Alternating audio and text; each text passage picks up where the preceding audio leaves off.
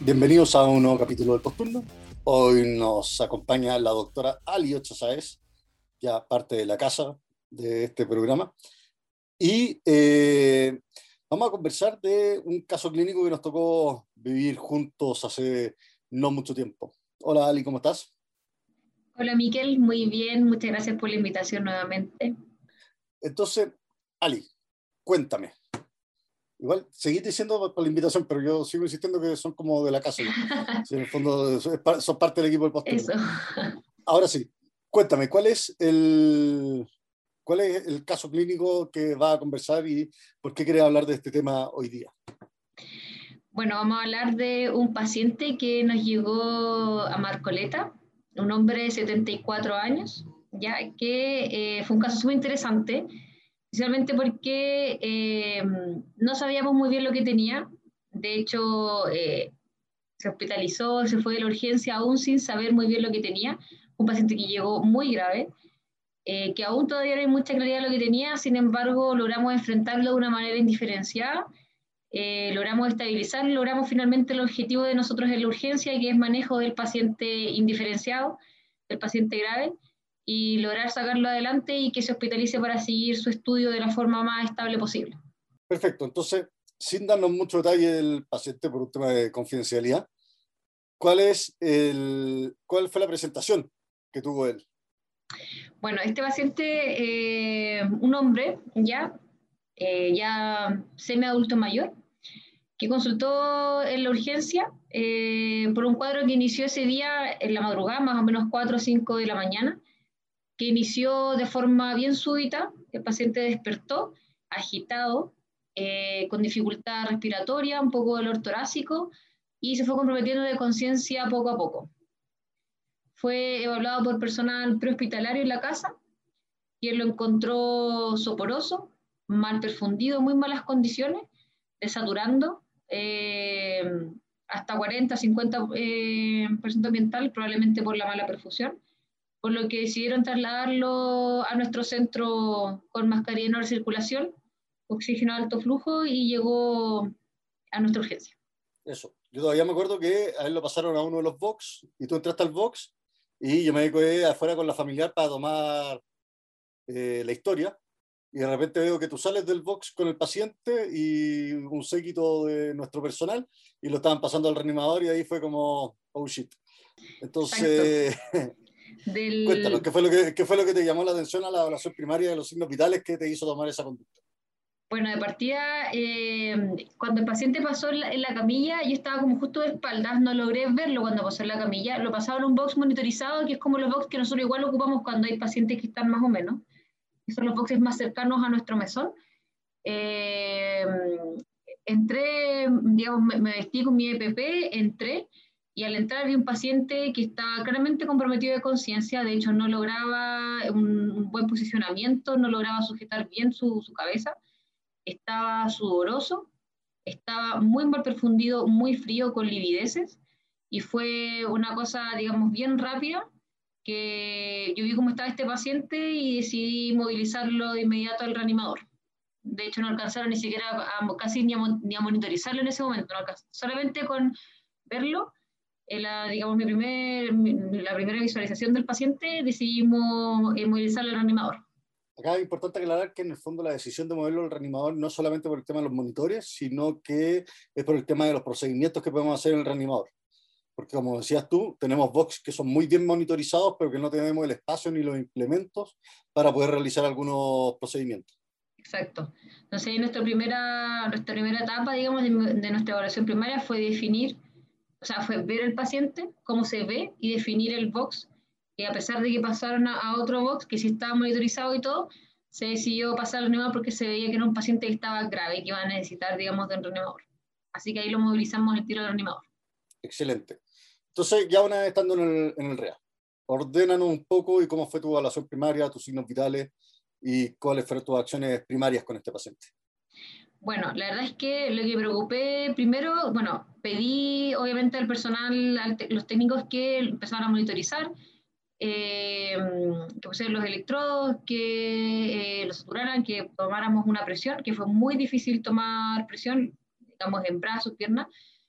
Eh, y la enfermería empezó con la curación de las vías venosas y yo me preocupé de la vía aérea, ya que el paciente no lograba, como dije, un, digamos, sujetar, digamos, el cuello y la cabeza. Por lo tanto, está con el cuello infectado y no lograba ventilar bien.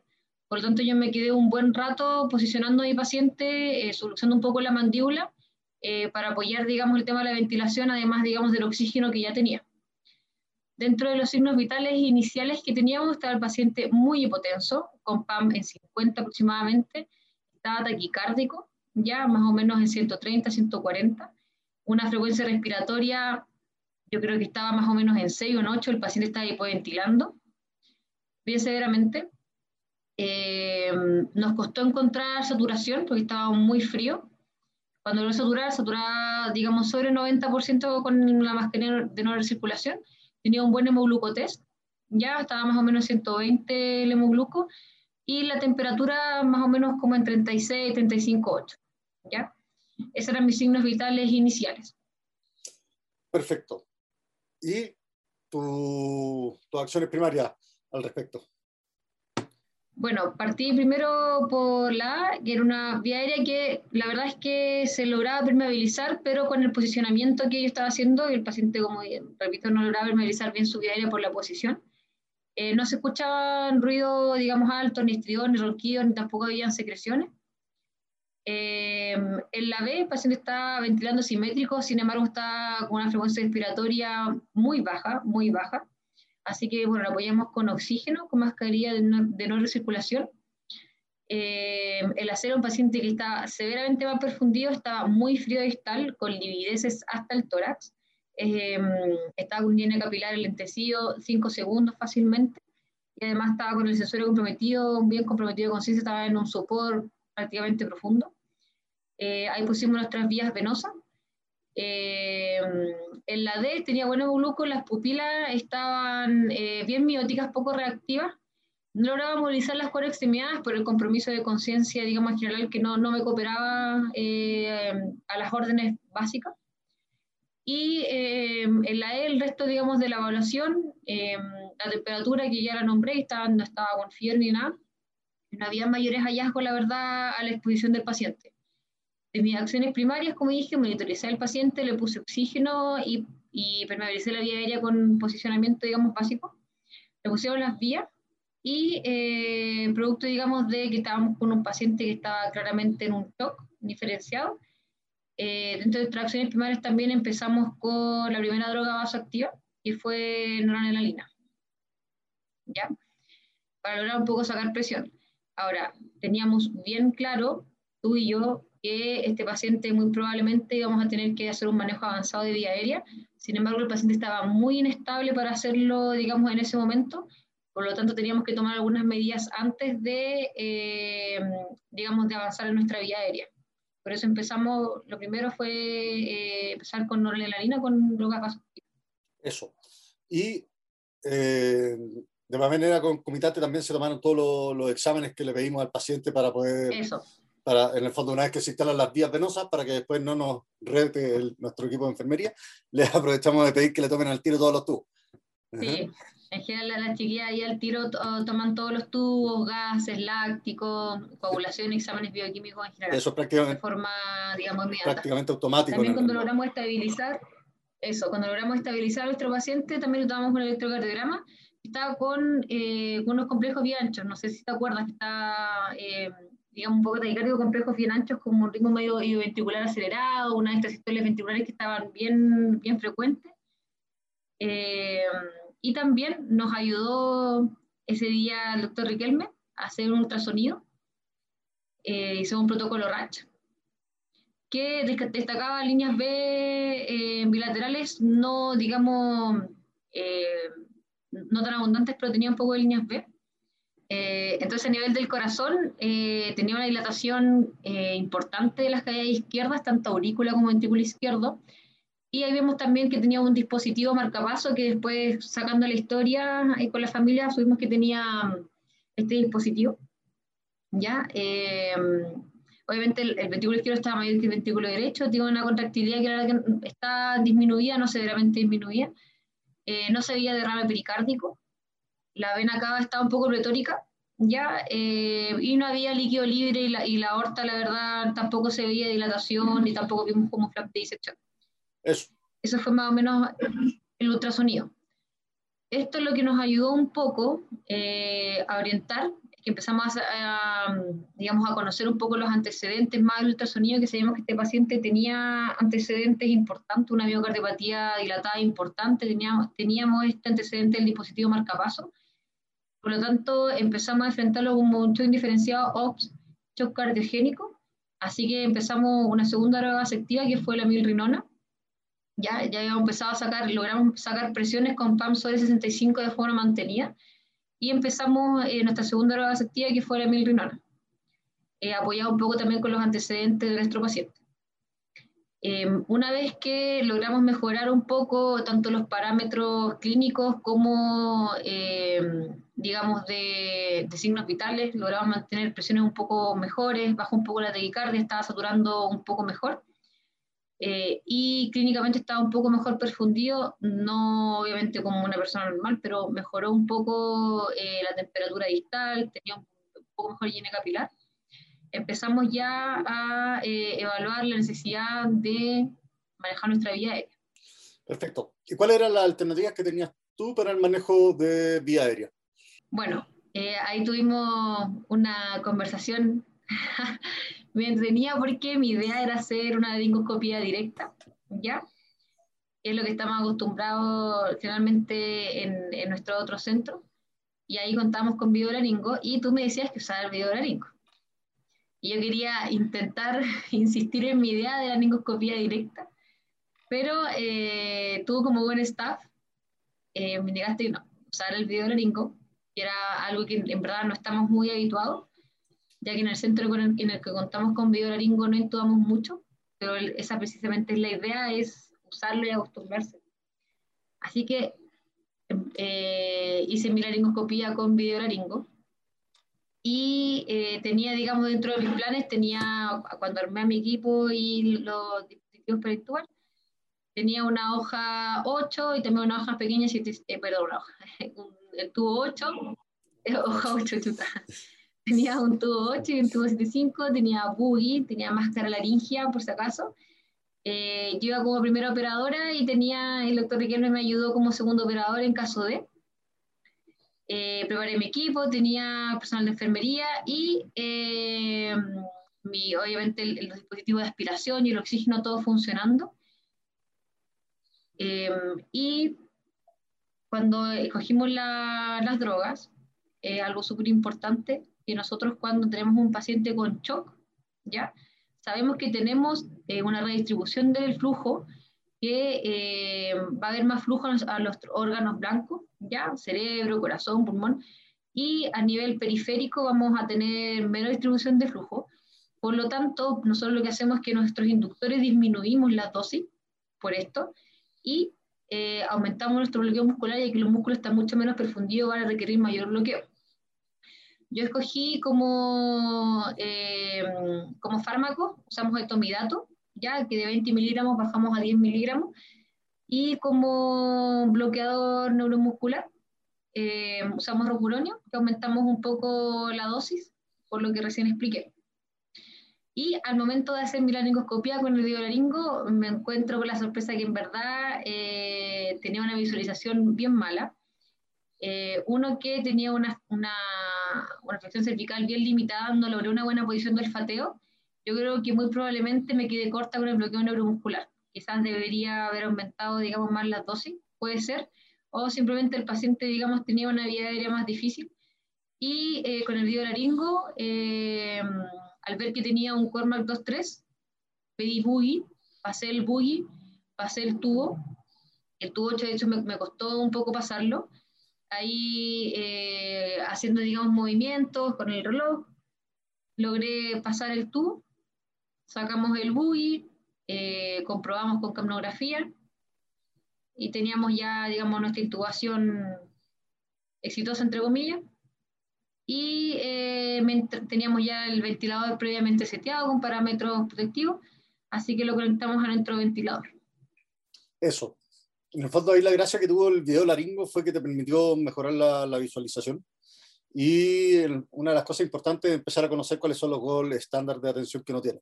Está bien que el poder hacer la laringoscopía directa eh, te va a ayudar siempre, ¿ya? Porque en el fondo no siempre va a tener video laringo, pero cuando uno tiene algunos instrumentos es bueno saber ocuparlo. Y de hecho, la aproximación que tuvimos ese día fue que ocuparas el video laringo como laringoscopio directo primero, sí. y después empezaste a usar tú la cámara porque cachaste que no, no estabas viendo nada de manera directa. Entonces, un poco, ese, un poco esa es como la curva de, de aprendizaje que hay que tener.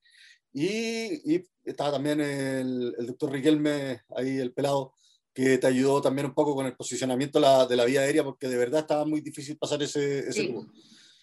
Y perfecto, se logró, tuvimos CAPNO y en eso nos llegaron algunos exámenes. Eso. Eh, bueno, después partimos ¿cierto? nuestra VIC de analgesia para mantener a nuestro paciente bien sedado. Empezamos con midazolam y fentanil y empezamos a ver eh, nuestros exámenes de ingreso, ¿ya?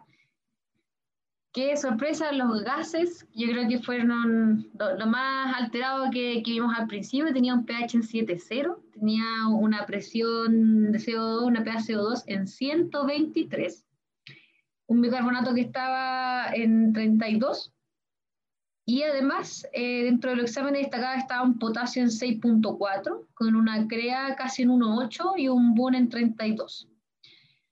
Por lo tanto, bueno, y también un ácido lácteo que estaba en 18 miligramos por decilitro. Eh, entonces, teníamos a nuestro paciente ya con droga vasoactiva, logra, estábamos logrando tener buenas presiones, entre comillas, clínicamente se veía un poco mejor perfundido que cuando llegó.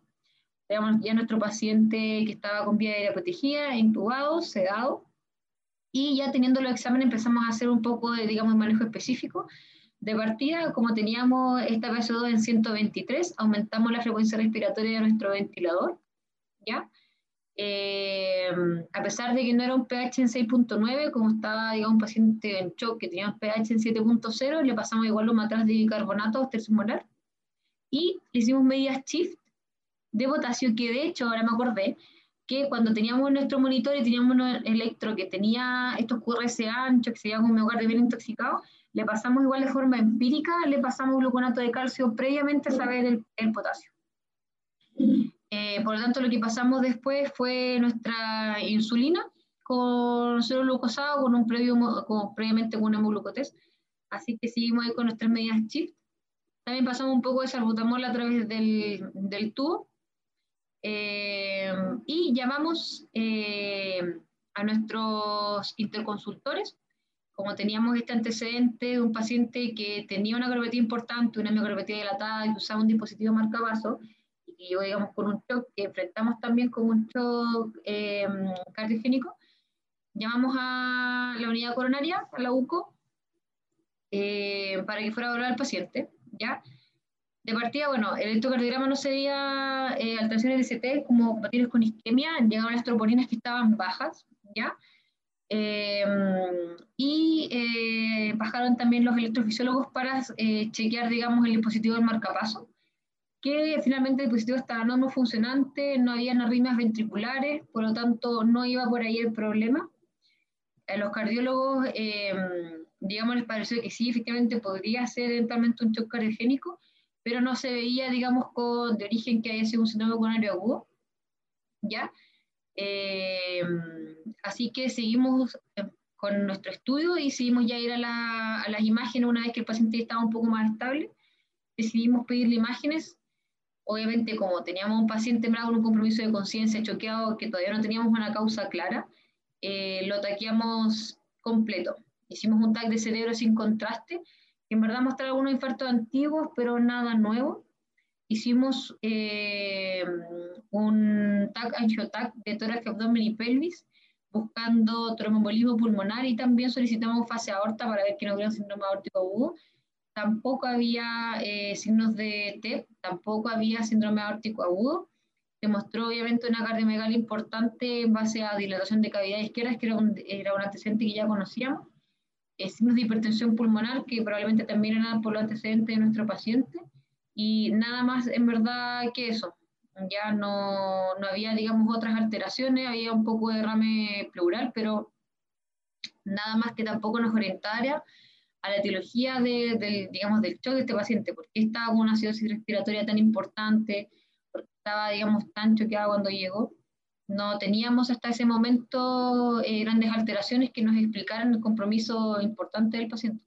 Eso, fue súper difícil desde el punto de vista diagnóstico, porque al, al principio íbamos como full a este choque indiferenciado, nos estábamos jugando todo por el choque cardiogénico y de a poco se nos empezaron a caer las la alternativas. El problema no es que solamente se nos estaba cayendo la hipótesis diagnóstica, sino que no, no, encontramos ninguna otra hipótesis diagnóstica como compatible. O sea, no es como que hubiera tenido un tremendo TEP, no es como que hubiera tenido, qué sé yo, un derrame pleural bilateral gigante o una disección aórtica o una hemorragia subaracnoidea, nada. Sino que nos seguíamos encontrando sin nada y como exámenes con mucho gusto a nada. Y eh, más, encima, más encima teníamos el escenario para varias complicaciones. Teníamos la cardiopatía, teníamos un paciente con antecedente de tabaquismo, teníamos ahí eh, varias cosas que nos, nos tiraban un poco por el desvío. Así que al final lo que decidimos hacer fue manejar el paciente sin pensar en lo que pudiera estar de fondo y eh, ocuparlo de manera indiferenciada en el fondo. Enfrentarlo así. Eso. Y cuéntame, ¿cómo concluye el caso? Bueno, este paciente se quedó hospitalizado en la unidad coronaria. Eh, obviamente ingresó intubado, con eh, persistía bien choqueado, con aumento de requerimiento de droga vasoactiva. Eh, y obviamente arriba, a diferencia de nosotros, tiene más posibilidad de más exámenes, tiene un poco, entre comillas, más, más de calma para poder repensar al paciente, hacer un, un estudio más recabado. Y dentro de los antecedentes anamnésticos, lo que llamó la atención fue que este paciente en los últimos meses eh, estaba refiriendo mucho frío. Eh, estaba refiriendo demasiado frío a diferencia, digamos, de, de, de, las otras personas. Así que dentro también del diagnóstico diferencial un paciente con compromiso de conciencia se le pidió un perfil tiroideo y mostró una TSH mayor a 100. Eh, por eso se postuló que podría ser, digamos, dentro de, de, los factores que estuvieran influyendo este debut de hipotiroidismo. Así que se inició manejo con T4. Y eh, bueno, felizmente el paciente anduvo súper bien. Ya actualmente está extubado, prácticamente sin requerimiento de drogas vasoactivas, con bajo requerimiento de oxígeno, está más consciente y siguiendo, digamos, su estudio, porque la verdad es que tampoco eh, aparentemente este debut de hipotiroidismo explicaría todo, esta acidosis respiratoria tan importante, este shock tan importante. Todavía, de hecho, yo creo que estamos como en un enigma de, digamos, de este paciente. Eh, si es que realmente fue un cómic hematoso o no, si esto explica 100% eh, lo que ocurrió, que yo creo que no pero al menos se han visto un poco, digamos, alguna arista un poco más clara y el paciente felizmente evolucionó, evolucionó bien. Eso. Y, eh, claro, lo que decías tú, en el fondo, eh, hasta el día de hoy tenemos ahí alguna, tienen los equipos tratantes arriba algunas dudas de cuál es la real etiología detrás de todo esto. Pero es ahí la importancia del manejo del paciente indiferenciado, ya sea cualquiera el síntoma cardinal que se presente. Entonces, Ali, si quisieras dejar algunos últimos consejos o mensajes para la casa. Em, yo creo que el, mensaje principal de este paciente y lo que nos dejó a nosotros como bien contentos es que a pesar de que no sabíamos el diagnóstico, no teníamos ni idea de qué era lo que estaba causando a nuestro paciente, logramos un, logramos un, logramos un enfrentamiento del paciente indiferenciado, que estaba en shock indiferenciado, un paciente grave, eh, logramos manejarlo eh, dentro de todo bien, eh, las terapias que el paciente necesitaba en ese momento. Así que independiente de no saber el diagnóstico, que es lo que a nosotros en verdad nos caracteriza, que a nosotros en verdad no nos interesa saber el diagnóstico, sino que nos interesa eh, estabilizar al paciente con la información que tenemos. Eso es la urgencia ese día con este paciente específicamente, creo que, digamos, lo logramos. Eh, y que el desenlace en sí fue bueno. Y también, obviamente, siempre recordar un paciente con compromiso de conciencia, con alteraciones neurológicas y hemodinámicas importantes, no olvidar eh, nuestra urgencia, digamos, tiroidea. El coma hematoso es raro, es infrecuente, pero tiene una alta mortalidad. Así que hay que recordar dentro de nuestros diferenciales eh, esta patología. Y, y, nada, yo creo que fue un caso clínico súper interesante y que eh, nos, nos, dejó harto aprendizaje. A mí sobre todo, de no ser porfiada y usar el, el videolaringo, que menos mal en verdad que use el videolaringo, porque yo creo que no, no sé si hubiera logrado una buena lingoscopía directa. De hecho, claro, mi plan era hacer con el videolaringo hacer la lingoscopía directa, pero teniendo el apoyo de la cámara y al final vi, fue como, no, usé el videolaringo 100%. Así que eso. Eso. Por suerte tú eres porfiada y yo soy más porfiado, así que eh, ahí terminamos haciendo igual la, la videolaringoscopia. Yo creo que para mí una de las cosas importantes de ese caso es un poco como el trabajo del equipo, ¿ya? Y las confianzas que hay que tener en el equipo.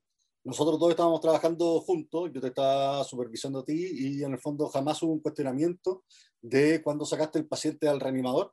Y lo importante es que tampoco hubo ni siquiera resistencia por parte del resto del equipo de enfermería. Ellos confiaron en tu decisión. Y ya cuando vieron que estábamos en el reanimador, apareció mucho más gente a ayudarnos de manera espontánea para poder más vía, empezar a asistir en la vía aérea, ¿ya? Y yo creo que esa es una de las cosas que nos ayuda a nosotros, porque claro, toda esta cosa que tú presentas como de manera tan ordenada, son como siete cosas que pasan en paralelo, en que en el fondo yo me quedo afuera tomando la historia, eh, tú estás adentro con el paciente, está el, eh, Felipe Riquelme con el ultrasonido, eh, está el equipo de enfermería moviendo todo, están ayudándote con el oxígeno. Entonces, el conocer al equipo y el tener confianza en el equipo es súper bueno. Y lo otro es involucrar al resto de la gente. Ese día me acuerdo que con este paciente llamamos a Rayos y Rayos nos bloqueó un escáner para que le pudieran tomar el escáner al tiro. llamamos a los cardiólogos y los cardiólogos aparecieron eh, en dos segundos, en el fondo, para poder ayudarnos. Y eh, esto no es solamente una cosa del centro en que trabajamos, sino que en varios centros eh, he visto eso, que si uno empieza a involucrar al resto de los equipos, en vez de aparecer con una sorpresa, están mucho más dispuestos a ayudarte.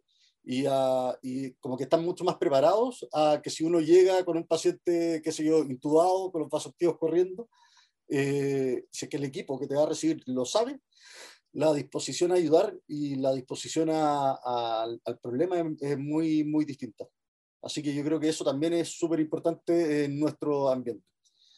Así que eso, Ali. Muchas gracias por esta revisión. Yo creo que es muy, muy importante el, repetir eso, que nosotros vemos pacientes que son indiferenciados y que muchas veces nos da lo mismo lo que tienen, siempre y cuando seamos capaces de manejar eh, las alteraciones de base y las alteraciones de signos vitales y poder tener un impacto por ese lado. Así que muchísimas gracias. A mí que gracias a ti, fue un caso bien entretenido y el, el, el, equipo que, que, formamos con, con el doctor Riquelme, contigo, fue, fue bacán. O sea, logramos un, un buen equipo junto con enfermería, con los técnicos, los interconsultores igual que se portaron eh, súper bien. Así que, y así, eh, todo esto es como en pos del paciente nomás. Así que contento que haya salido bien este paciente y que el caso clínico nos dejó harta enseñanza. Así que fue un buen turno ese. Eso, harta enseñanza y con un desenlace bueno, que eso también no siempre es así. Así que bacán. Eso. Ya, Vali, pues, un abrazo grande, cuídate. Ya, Miquel, muchas gracias y nos veremos en la próxima oportunidad en algún turno también. Nos vemos. Chao, chao. Chao, chao.